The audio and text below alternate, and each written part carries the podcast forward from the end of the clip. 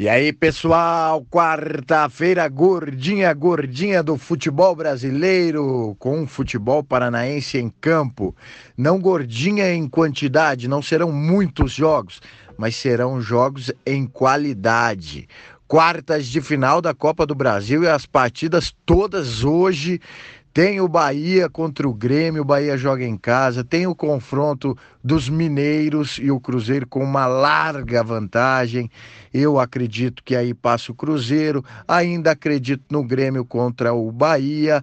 Tem Palmeiras e Internacional, para mim, o mais equilibrado desses confrontos, mas ainda acho que o Palmeiras passa. E tem o Atlético contra o Flamengo no Maracanã. Que jogo, hein? O Atlético na primeira partida, na Arena, passou por cima em termos de futebol sobre o Flamengo. Jogou muito mais bola.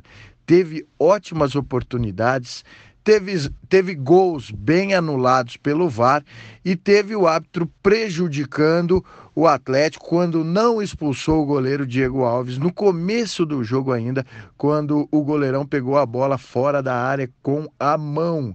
Isso era caso de falta e expulsão.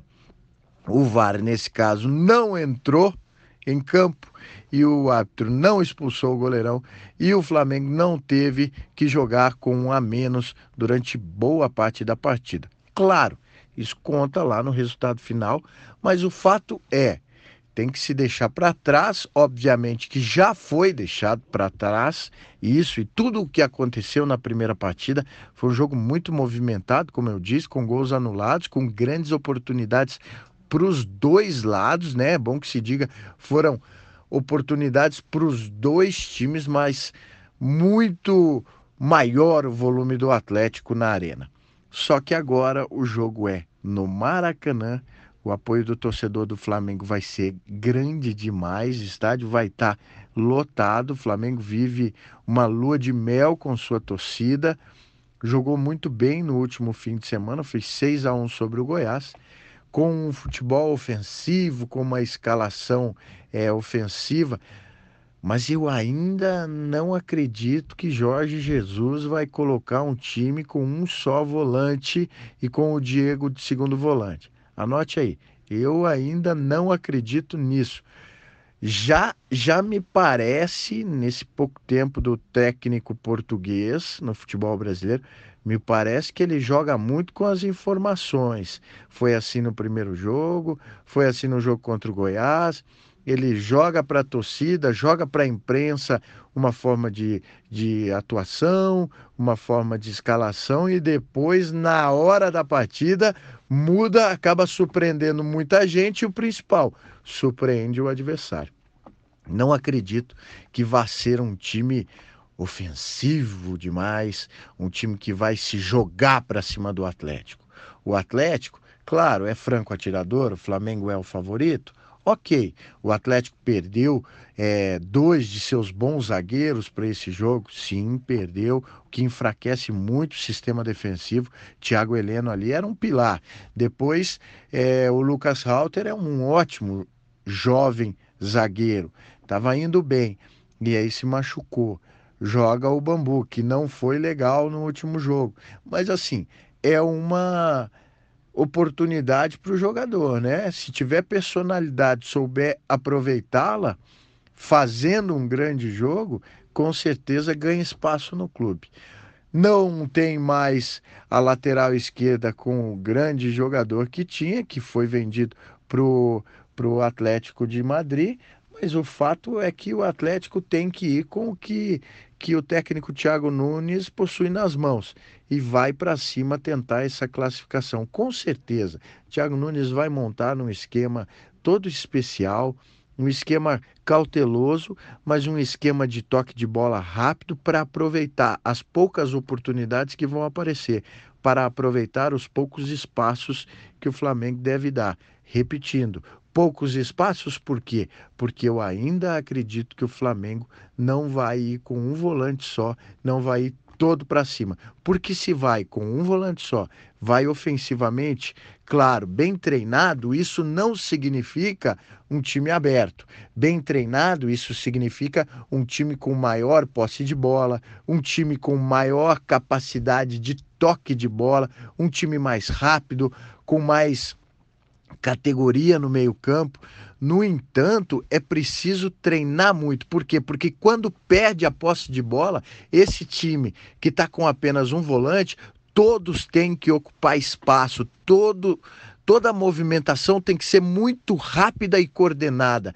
E não acredito que o técnico do Flamengo tenha tido tempo para trabalhar tudo isso, enfrentando uma partida decisiva como essa contra o Atlético e contra um clube de um treinador muito inteligente como é o Thiago Nunes. Por isso, eu acho ainda que vai com o esquema de dois volantes dois volantes, mesmo assim, um esquema muito forte, um time muito forte, esse do Flamengo, com um ataque muito poderoso. Lembrando que o Bruno Henrique foi vetado pelo departamento médico, não vai jogar, mesmo assim, um time muito forte e muito perigoso. Claro, o favorito, mas o Atlético tem sim, tem sim é, chances, tem sim como sair do Rio de Janeiro hoje classificado para a semifinal da Copa do Brasil. Vamos esperar, vai ser um jogão de bola e a gente vai estar tá de olho em tudo. É um fato que preocupa é, e isso realmente chama a atenção é o aproveitamento do Atlético esse ano é, fora de casa. Realmente um aproveitamento muito ruim. 10 jogos, dois empates e oito derrotas. Isso excluindo o Paranaense, né? Então, é, são números muito ruins. Por outro lado, os números do Flamengo em casa, excluindo o Campeonato Carioca, são números bons. Nove jogos, uma derrota só, oito vitórias.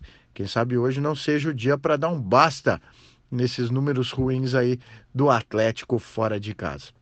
Vamos esperar por um jogão de bola. E para fechar o jogo do Coritiba ontem pela Série B, e eu dizia, tem que ganhar. Tem que ganhar para evitar a crise. Senão, o emprego do treinador iria ficar praticamente impossível de se resguardar. O treinador iria cair se perdesse para o São Bento. A torcida foi ao estádio Couto Pereira, noite fria, é, 20 mil torcedores e o Coritiba na raça, na garra, virou o jogo que teoricamente deveria ter sido muito mais fácil. Mas a bola jogada é, é diferente, a gente sabe que isso pode acontecer. Coritiba vence, respira, comissão técnica respira e muito graças a, mais uma vez, Rodrigão, presença de área, jogador oportunista. Ah, o gol foi contra, mas o Rodrigão estava lá pressionando, bateu primeiro, o goleiro defendeu, estava lá em cima do zagueiro. Claro, um gol moral, digamos assim, ao atacante do Coritiba, Rodrigão.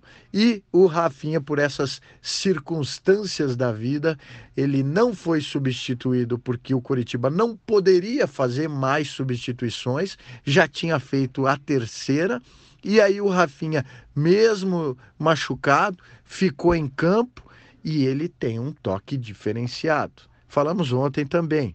Rafinha, é, é, Rodrigão dão um toque diferenciado nesse time do Coritiba. É um time muito melhor do que o do ano passado. Então, são jogadores que, além de, na teoria, serem bons jogadores, na prática, estão demonstrando que podem ajudar o Coritiba aí no acesso para a Série A. Tem muito para melhorar, muito mesmo. O jogo de ontem foi de mediano para baixo em termos de, de técnica, em termos de tática, mas são três pontos. E é isso que no momento conta.